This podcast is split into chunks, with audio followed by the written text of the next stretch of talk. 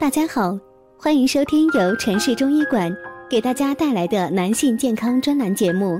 现在由本栏目的主播为大家带来今天的节目。今天呢，讲的是阳气不足怎么调理呢？阳气是指维持身体健康必备的能量，在中医里面讲究的是阳气足，身体棒。对阳气充足的问题，我们应要有自己的认知。那么阳气如此重要，如何补阳护阳呢？下面就和大家说说阳气不足怎么调理吧。第一呢，是要适量运动。适量运动呢，微微出汗可以振奋人体的阳气，比如慢跑这种有氧运动，能让你微微出汗。切记不要出大汗。第二呢是房事有节，适当的性生活可以对调节体内的生理机能，能够促进生理与心理健康。性生活是否适度，最好的标准就是房事后不觉疲劳、精神不振、腰膝酸软。三呢是注意保暖，守护阳气，保暖非常重要，在秋冬季节天气转凉时一定要添加衣物，这样能够保护好体内的阳气。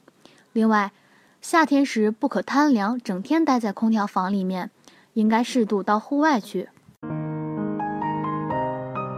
如果大家在两性生理方面有什么问题，可以添加我们中医馆健康专家陈老师的微信号：二五二六五六三二五，免费咨询。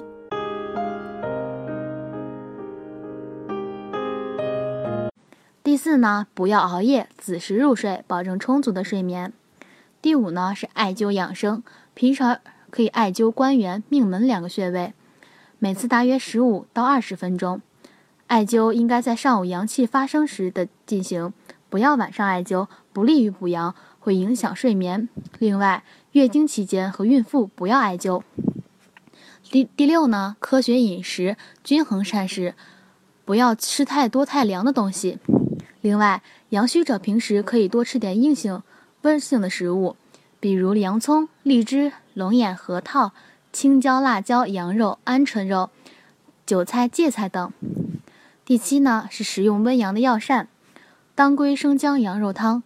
材料是羊肉二百五十克，生姜二十克，当归十五克，料酒和盐适量。